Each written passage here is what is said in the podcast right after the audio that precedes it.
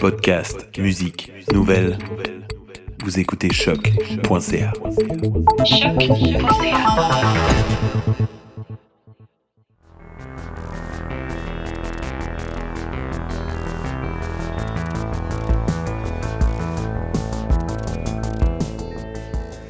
Welcome, everyone. My name is Marc André Cossette. You are listening to Rec, a radio magazine on research creation presented by the Hexagram Network in collaboration with CHOQ.ca. Over the course of this series, we present artist researchers breaking the disciplinary barriers with surprising artistic practices. We explore their art as well as the discourse they build around their work in order to address today's pressing matters. In this special episode that premieres during the Ars Electronica Festival 2021, we received two incredibly productive artist researchers with whom we engage in an exploration of the concept of emergence and emergency. This theme will be at the core of Hexagram 2021 2022 programming, and you can visit the website rencontre.hexagram.ca to have access to all the content created by members around the yearly theme. Pushing further the concept of emergent of emergence, sorry, this episode presents an open discussion with our two participants, Sofian Audry and Ionat Zurr. Uh, with this format, we wish to create a space, even if it's a virtual one, in which we, uh, in which ideas and concepts are free to emerge. Before going any further, let me just take a moment to uh, present our two participants. So, uh, Ionat Zurr is an artist, researcher, curator, and teacher based in Perth, Australia. She is uh, considered to be a pioneer, a pioneer in the field of bioart. She co-developed since 1996 the Biological Arts Initiative Tissue Culture Culture and Art project, where she's working both as a practitioner and a theoretician. She's currently the chair of fine arts discipline at the School of Design and academic coordinator of Symbiotica at the School of Human Sciences in the University of Western Australia. She's also uh, designed and initiated the program Master of Science in Biological Arts, intended for students from art or science backgrounds who wish to undertake interdisciplinary studies to engage the crossover of arts and science. Additionally, her work has been shown at some of the world's most important venues, including Centre Pompidou, MoMA, Mori Art Museum, uh, Art Gallery of Western Australia, Ars Electronica, and the National Art Museum of China. Sofian Audry is an artist, scholar, professor at Université du Québec à Montréal in the School of Media their practice is inspired by artificial intelligence, artificial life, biology, and cognitive sciences. Furthermore, their artistic practice branches through multiple media, including robotic, interactive installation, immersive environment, physical computing interventions, and internet art.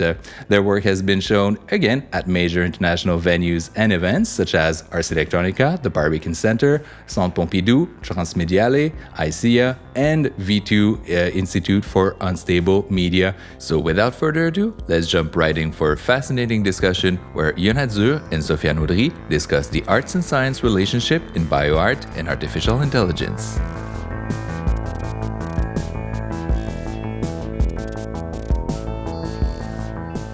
I think um, um, arts has the ability um, to work with other disciplines, but changing the methodology of those disciplines, which again, in the um, I guess theme of emergency, allow for new themes, ideas, and um, phenomena to to emerge. And that's a wonderful thing. Arts also, um, I think, quite outright says I hope, says, you know, it's not about being um, useful. I mean, it has um, um, um, meanings and it has a, a, role in society, but the role is not about, um, is not utilitarian in the direct sense. So it is not about um, finding specific solution for specific problem. more, it, it's about troubling things. It's about teasing out things. It's about um, asking questions um, and, and suggesting new scenarios. And especially now, I think, where we are in um, um global emergency because of climate change. And we really need to rethink fundamental things. We really need to rethink our system. And one of the things that art can offer um, is rethinking of those um, systems and ideas that we take for granted and suggesting uh, new ways of thinking and, and troubling, really troubling um, those old ways of thinking. I completely agree with what you say, and I, I, uh, I, I, I, also think I like this idea of troubling things. I, uh, uh, Andreas Broeckmann recently said uh, something about that art is is changing the world, and I really like this idea. Uh, I think that your uh, uh, artists uh, are often looking for the unexpected, the things that have not been done just for the sake of doing them sometimes, or just as an exploration. And one of one of the things that first brought me to into the arts, because I was first trained as a computer scientist, and then I, I discovered uh, uh, the art and I got the uh, the the addiction, I would say, to making art uh, through the gaze of the audiences.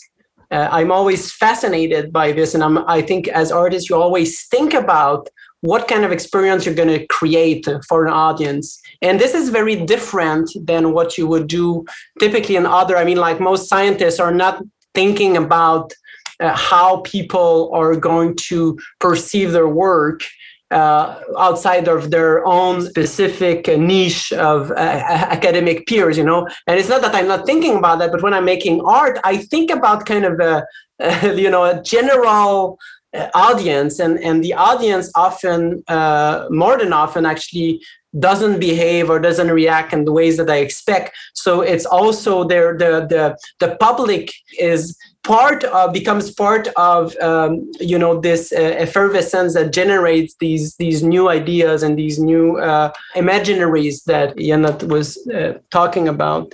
Um, about changing methodology, I, I also uh, agree, I totally agree with that. I have this image that came from uh, my friend and collaborator Tez, who I'm collaborating on this project that mixes bio art and AI. And and Tez says, you know, like the, the benefit of art and science collaboration is the is the following. Imagine you're in a lab and there's in that lab people are scientists are making experiments and there's this apparatus you know with a bunch of knobs and there's some knobs that you're not you know they're they're you're not supposed to change them. They're in a certain certain range you know between i don't know 52 and 53 and you know you're not supposed to touch that too much. It's you're you're working on everything else. And and then you isolate you have specific questions and you have a hypothesis and you run tests and you compare things. And and and so you bring an artist in and the first thing they do is they go to that thing and they start changing you know things and playing. And then something happens. And yeah. something happens that wasn't um, you know planned for. And this is where you know new things can happen that were sort of beyond what was uh, uh, happening so it's not like thinking outside the box is like playing outside the box uh, and the last thing i would say is that uh, and it's another image and this one comes from um, Jon Ippolito and Joline Blais wrote this this book on uh, new media art uh, and they had this model, which I think is really, really interesting. If you think about society as this kind of organism, then maybe the artists are playing the role of the immune system. The artists are the antibodies because they, they the antibodies what they do is that there's all of these things that happen and there's all these proteins and these organisms and the, and there's all these things that happen. And sometimes some of these things just start behaving badly. Maybe there's uh, there's a cancer or there's like a, a virus or something. And and these antibodies they just try different things spot things that nobody else has seen I, I, like this image because it it often we think that art is not useful but of course like art i think every artist know that it is useful but we're not always able to point uh, you know, uh, in what way artists use. Yeah. I, I, really like this image. I, I, think it's maybe not a full picture, but it gives at least a sense of what the artwork can do for society is to just to act and imagine and criticize things and, and just unravel things that maybe other we wouldn't have seen otherwise. Yeah, then if you're using this um, image or metaphor, we need to vaccinate. So we we need to put many more antibodies and artists, you know, in the world in order to um, mm-hmm. yeah get rid of the the virus. Uh, yeah, again. sometimes I think artists are also the you know it's it's a combination. But one of the things that I wanted to say is that for me, um, I, I don't only perform, you know, really, I, I, mean, perform to the public or make the artwork with the thought about the public.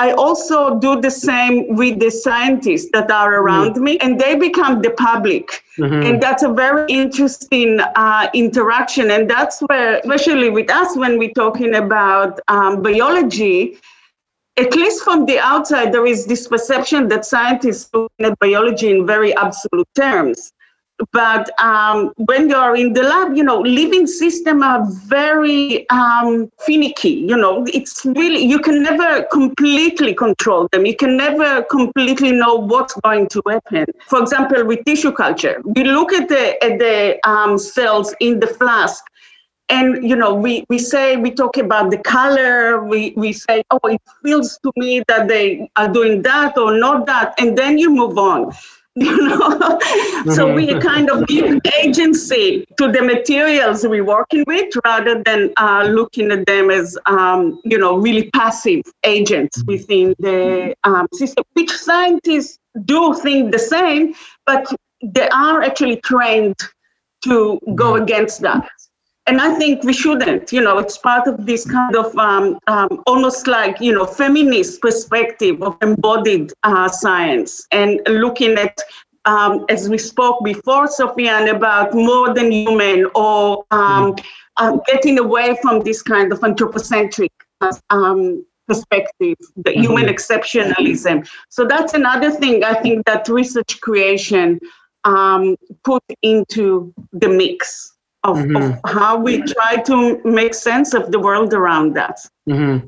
As kind of a, a, a, way to embrace the fact that we are actually always looking at things through our own uh, humanity, but it's better to recognize it and embrace it and, and deal with it than to try to say that we are not thinking about it because it's i, I don't know about uh, biology but i know that it, for example in ai it's a very very common thing. It's a big problem actually that the, the just the fact that the community that research uh, ai is very homogenous and uh, and and it creates all kinds of problems that we have been seeing uh, with biases, which come from the fact that if you look at how people who work in that field think, they they actually, uh, without even noticing, they start taking for granted that, for example, uh, to think about, for example, cognition as something that as, as computation, which is we we don't know if that it's probably not true, but so there's kind of this uh,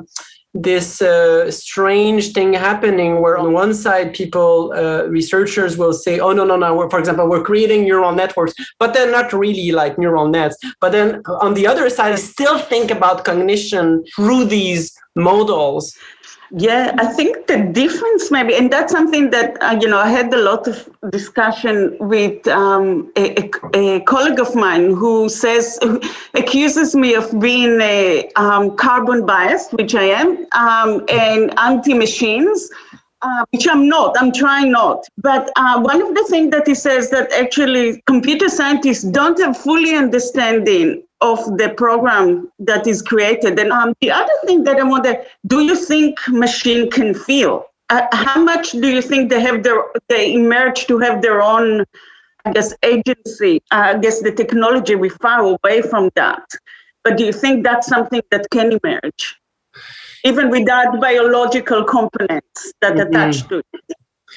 Yeah, uh, it's a really good, really good question. Uh, yeah, let me clarify it. Okay, not feel, experience. Mm-hmm, yeah. Okay, because, yeah, that's a better word. Because for me, experience or feeling is mm. um, very much about senses. So for me, a bacteria can experience, yeah, mm-hmm. because it does respond to its environment mm-hmm. uh, in different senses. And I wonder how much a computer program, AI, can experience. My intuition is that the mesh, the machines, if we talk, and here I'm talking about computational machines because yeah. I would say that uh, if we think about machines as systems that perform things in the world and that have, you know, uh, are able to observe and make decisions and act upon the world, then I think computational machines, because they are fundamentally the ones that we have today, they're fundamentally anchored in this uh, mathematical world. They're basically symbol manipulation machines. And I mean, there's been a lot of ink and debates around that. Whereas, you know, it, it can they experience it, it is the it is one of the more the, the most, most fundamental questions of uh, cognitive science and AI is uh, if even if we it's if we have a system that can perform like a human being, is it is it, does it have the same sort of interior experience? Uh, I personally, I I'm I don't think so. Uh, I I kind of even if it's a bit old, I kind of buy the argument of uh, the the Searle's Chinese room, where you know he says like if I get into this machine and I have to follow these rules to to to be able to speak a language I don't know about, in this case Chinese, but could be anything else. Uh, and I have to just apply these rules, and then I can sort of speak Chinese. I still don't know Chinese. I am just apply, merely applying the rules, so the computer doesn't really understand Chinese, and so doesn't have an experience of the, the embodied experience of what it means like to think in Chinese, let's say, or to understand or to understand at least. So, um, so I would say. Uh, to me, not much more than I don't know, like um, uh, uh, maybe a plumbing system or any kind of uh, uh, technology of that kind. This being said, maybe there could be other kinds of computational systems or that would uh, be able to feel. And the other thing I would say is that it also it is a culturally uh, embedded question because I have, for example, colleagues who are taught about AI from a North American indigenous perspective, and and it's a bit more complicated. They many of them seem to think that these uh, uh, systems can yeah they they have they can have I don't I don't know if it's feeling or experience, but they they they do have uh, place in the world that would be uh, similar to that of uh, uh, other living forms or non-living forms like a, the, the, a river or electricity. So I, I'm I'm speaking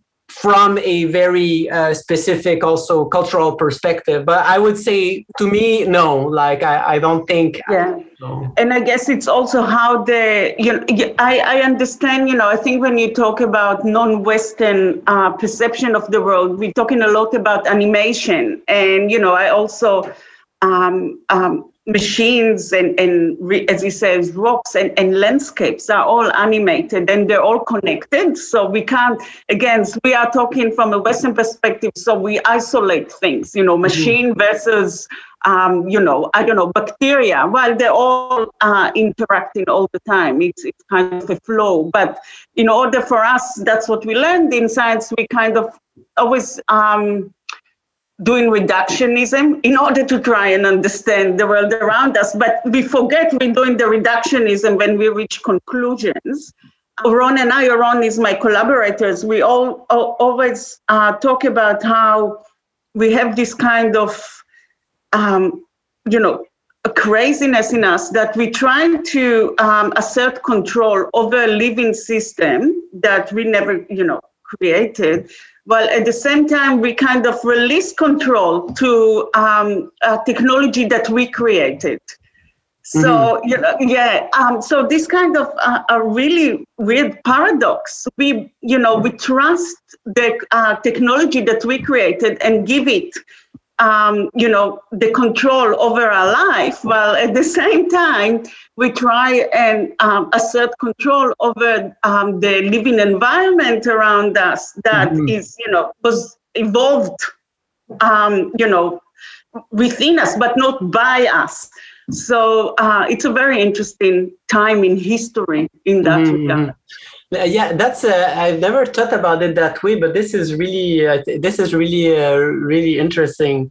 that you are you're saying is that we are we're trying to keep things under control, right? Uh, but but with AI, we're not. We're we're we're okay to have these models that we don't quite understand and just letting them doing their thing and we trust that exactly. yeah it's, it's true yes. it's, it is uh, but i mean at the end of the I, I i think behind that of course is that there there are people who are using these systems as ways to control us. that's it. Yes, I yeah, mean, uh, definitely. what social media does is uh, controlling people's behavior uh, through uh, these uh, these systems.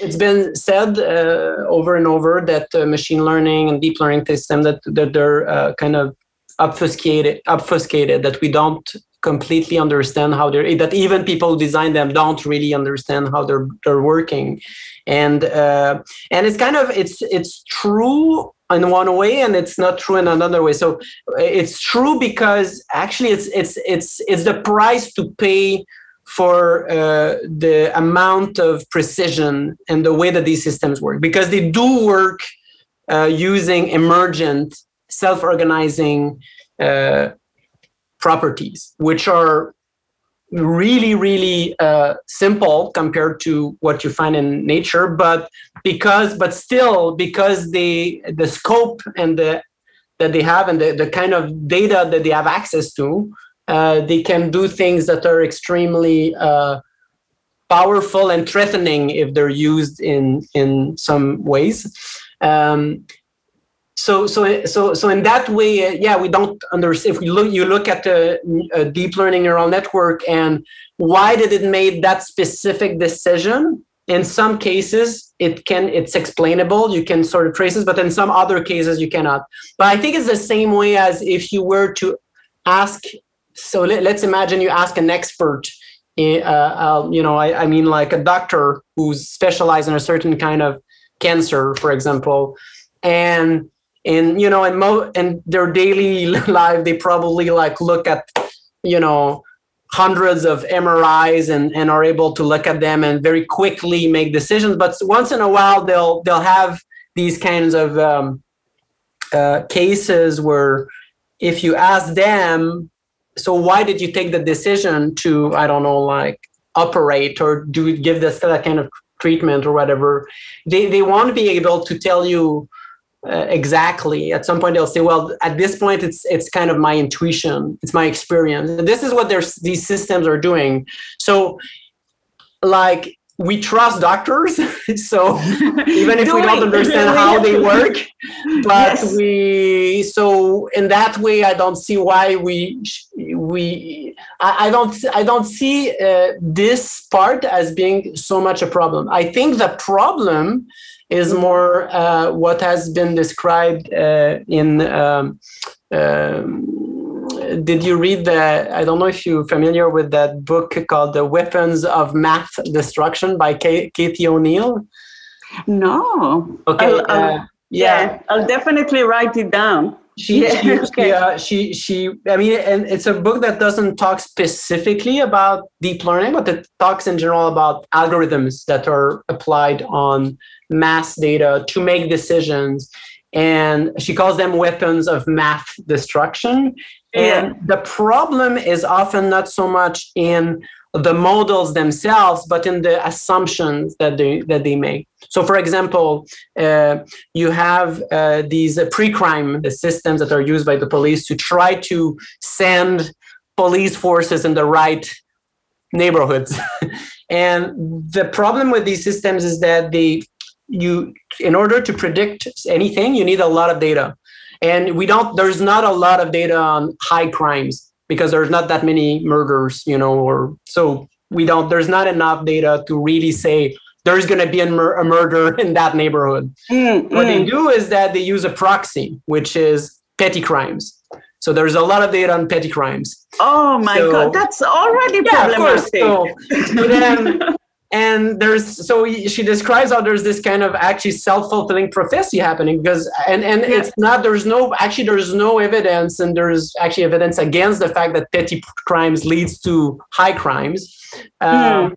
and then it, what ends up happening is that you have this system that will predict petty crimes and then you send more police officers in those neighborhoods and if you send more people there's more chances you're going to find you know and and the problem again is that is that the the there is this public misunderstanding of how these technologies work uh, and there is this that there's these politi- policies that are made uh, around that and there's there's so much there's so much money involved yeah.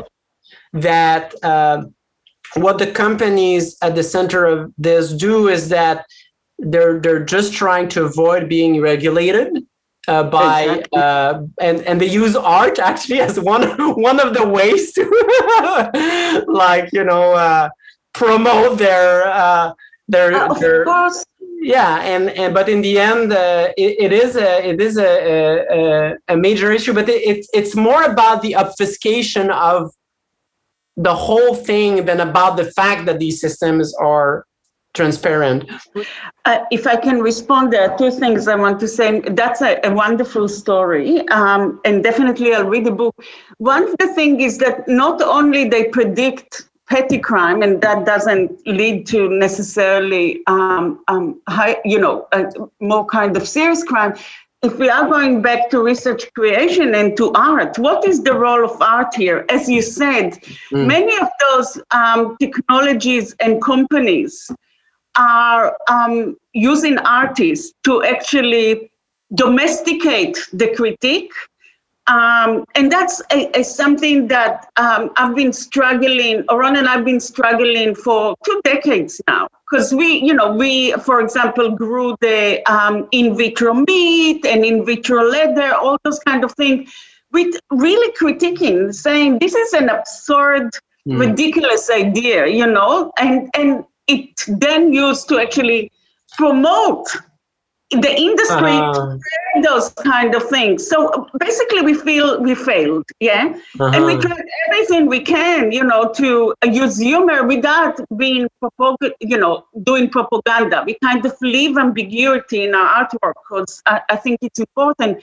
But we thought it, the critique is quite out there um, so how one of the things that will be interesting for me to hear from you, Sofian, how because I know you are critical about the technologies you're working with, how do you avoid uh, being used by those, you know, companies, corporation, and, and the public, you know, kind of innocence and sometimes ignorance, not to um, accidentally promote or domesticate are the technologies that you are um, criticizing? Mm-hmm. I guess every researcher struggles with that.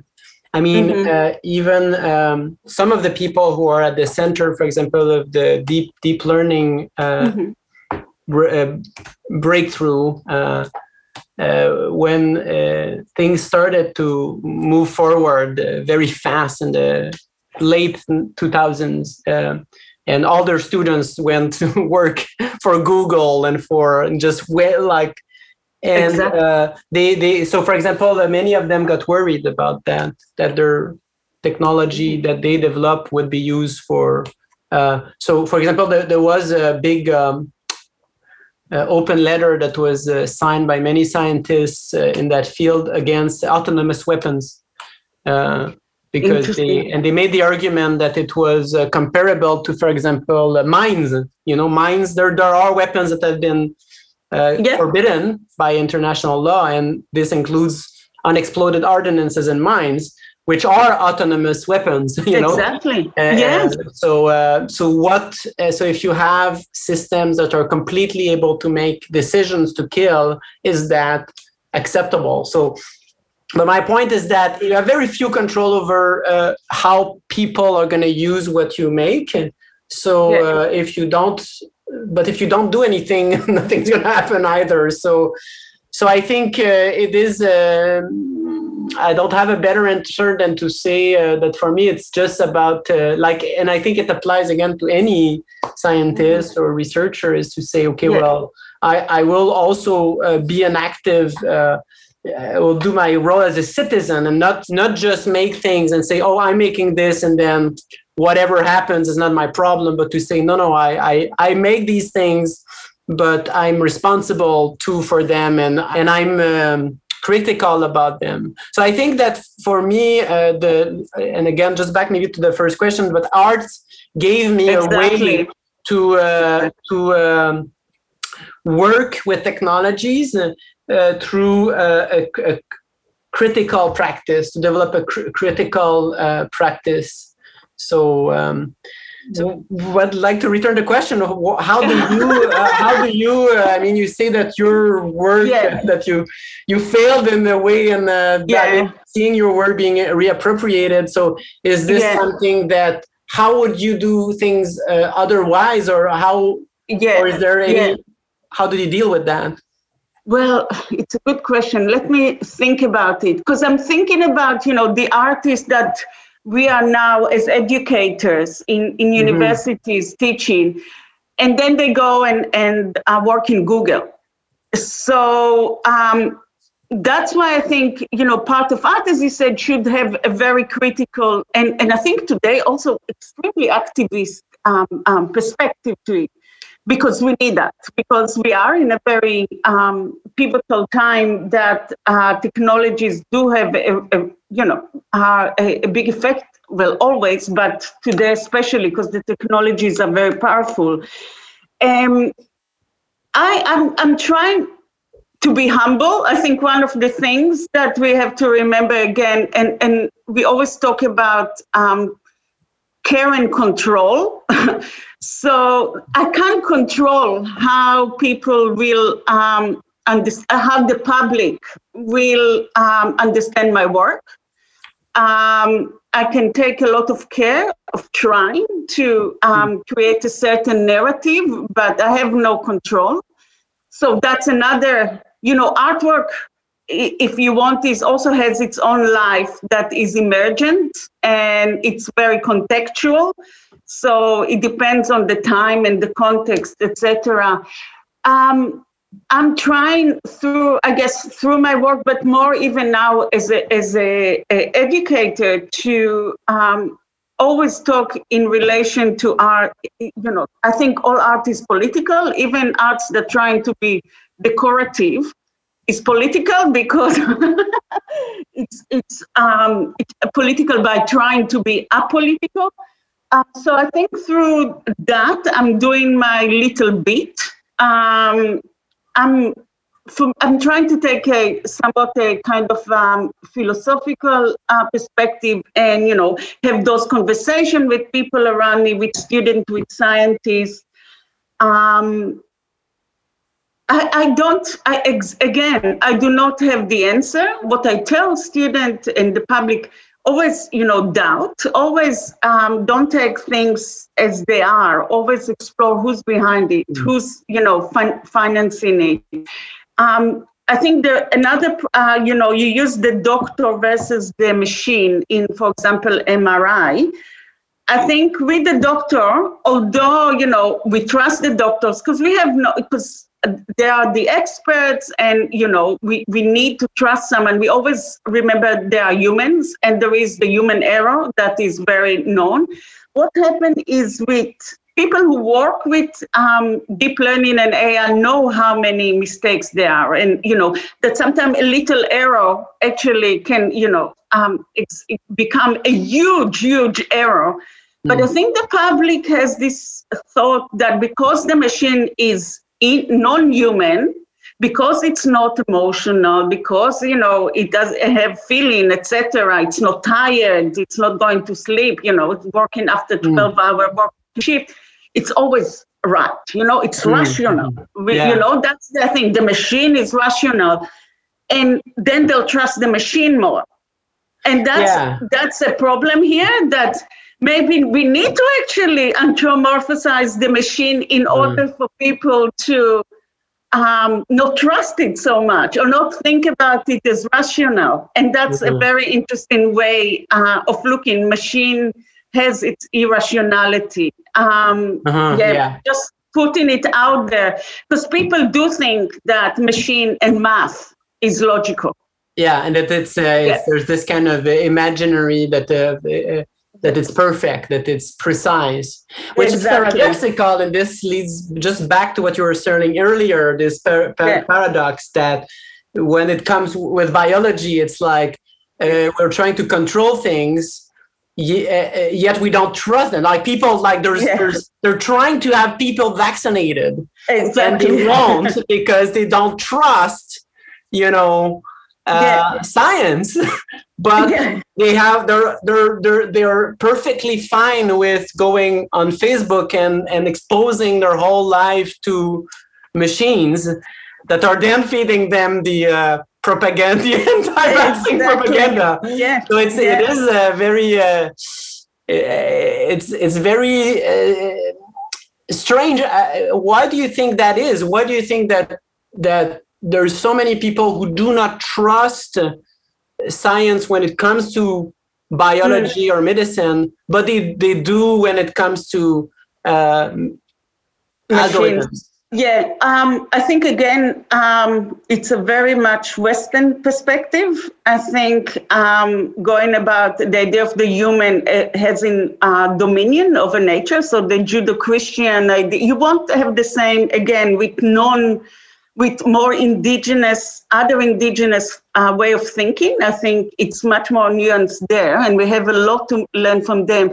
But the Judeo-Christian idea again gave us dominion over nature, and by that, the Enlightenment idea of human as a rational being. You know, we we really believe that we are you know, all humanities mm. based on the idea that humans are rational, and because of that they have the they can and they have the responsibility to take care of everything around them. They know what's right, you know, because they are rational. And look what we created. We created eugenics. We created, um, you know, um, um, we um, destroyed countries, yeah. populations, and all that. And and then we also now destroying our own habitat. So how rational are we really are. You know, I think mm-hmm. we are, you know, and then now humanities is going through this crisis. That's why post-humanities is coming because suddenly, well, it's about time we realize that this kind of dominion and rationality is a complete illusion.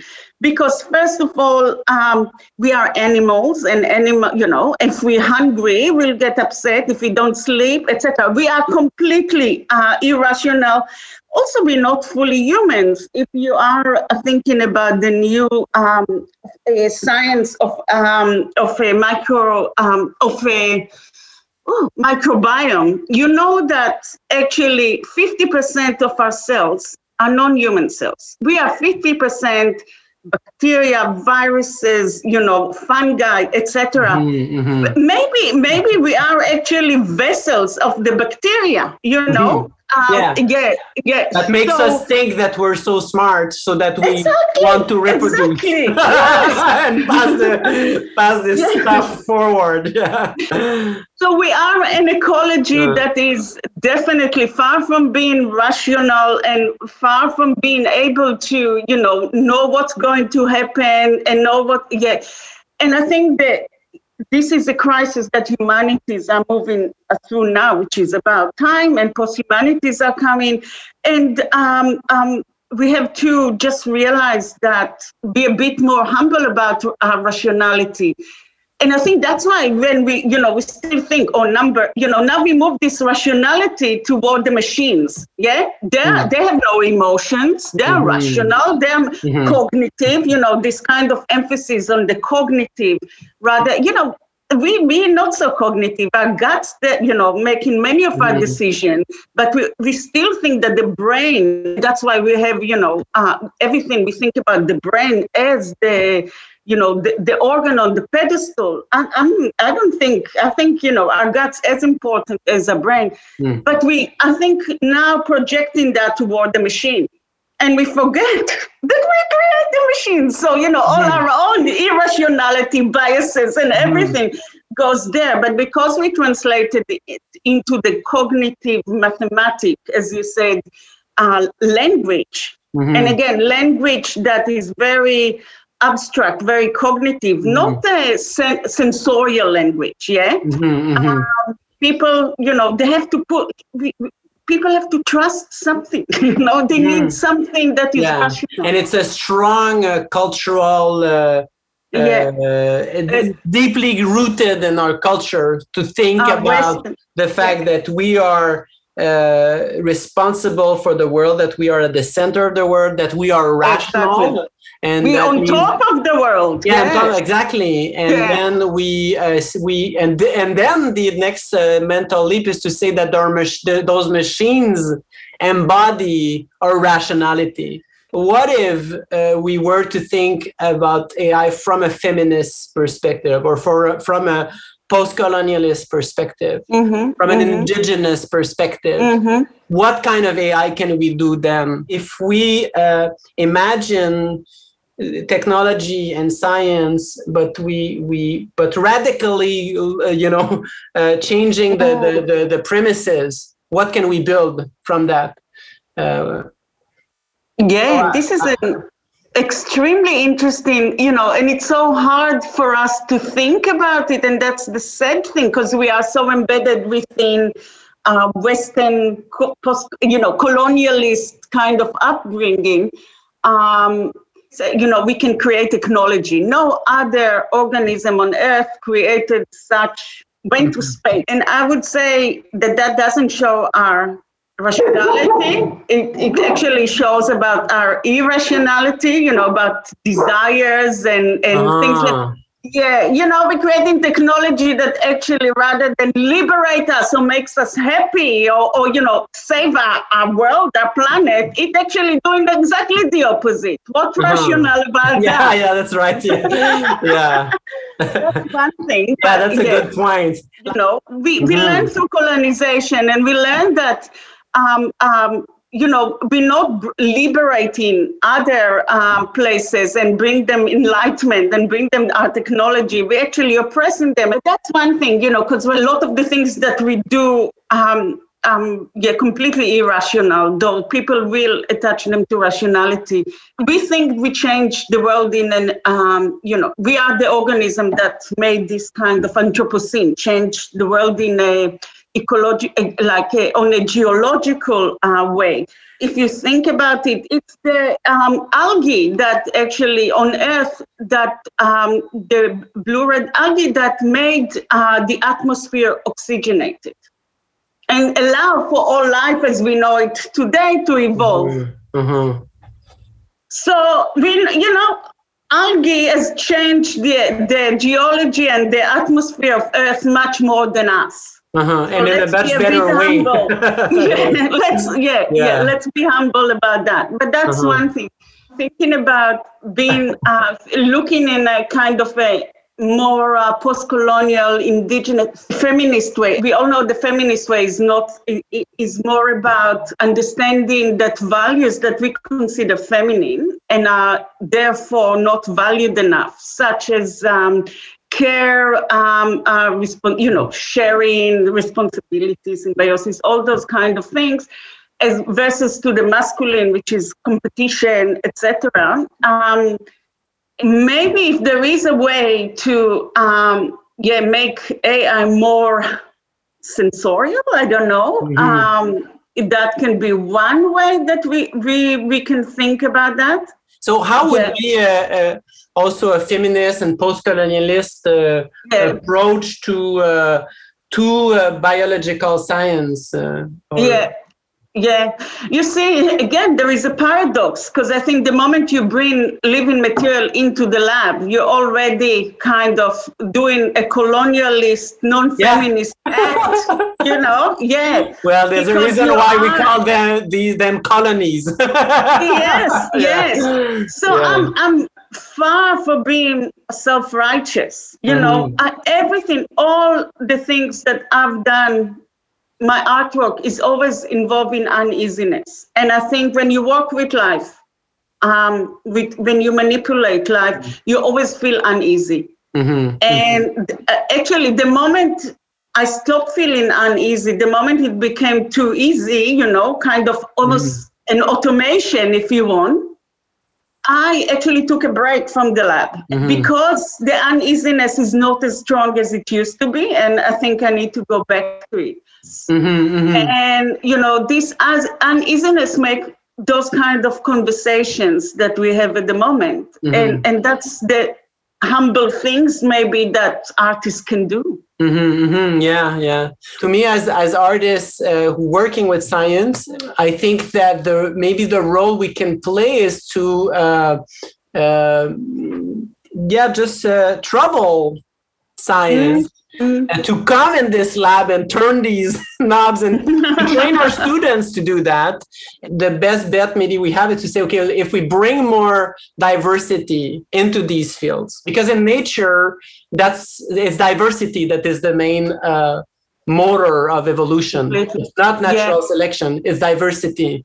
And that's why you have all these very weird organisms that do all kinds of strange things and live in like extreme environments it's yes. because of diversity. And i think that's the nice thing about art that it always tries to you know avoid being defined. Mm-hmm. yeah?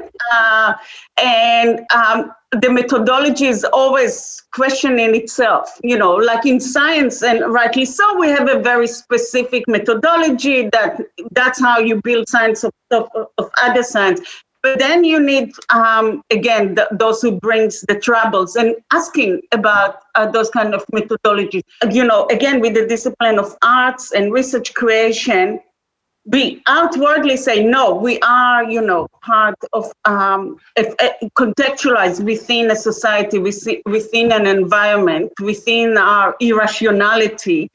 And um, uneasiness can be really enjoyable and, and, and fun and play and and um, as long as you have your glass of wine in the end of the day. and thank you, Ionat. Uh, have a wonderful day in in Perth. Uh, I uh, I'm looking forward to uh, to go to Perth again. So sometime. Oh, yeah, yes, yes. We'll we'll meet in the flesh very soon. You'll see. Yeah. Great. All right. Thank uh, you. Good thank night. You. Thank you to both of you for your time, your generosity. Uh, this has been a fascinating discussion. Uh, it's going to be available, as I said, as part of the uh, Hexagram Garden at Ars Electronica. Also, all the episode will be available on our website, rec.hexagram.ca. We'll make sure to link all the content to the emergency program and a few uh, thanks before we leave. So let's not just forget our collaborators behind the scene. So I want to thank choq.ca, especially Paul Charpentier and William Morin. There's Paloma Layton at the research for this episode, and also the International Network for Research Creation, Media Art, Design, Technology Technology and Digital Culture, Hexagram. That's Sofian, you're co directing now. Congratulations and welcome to the team.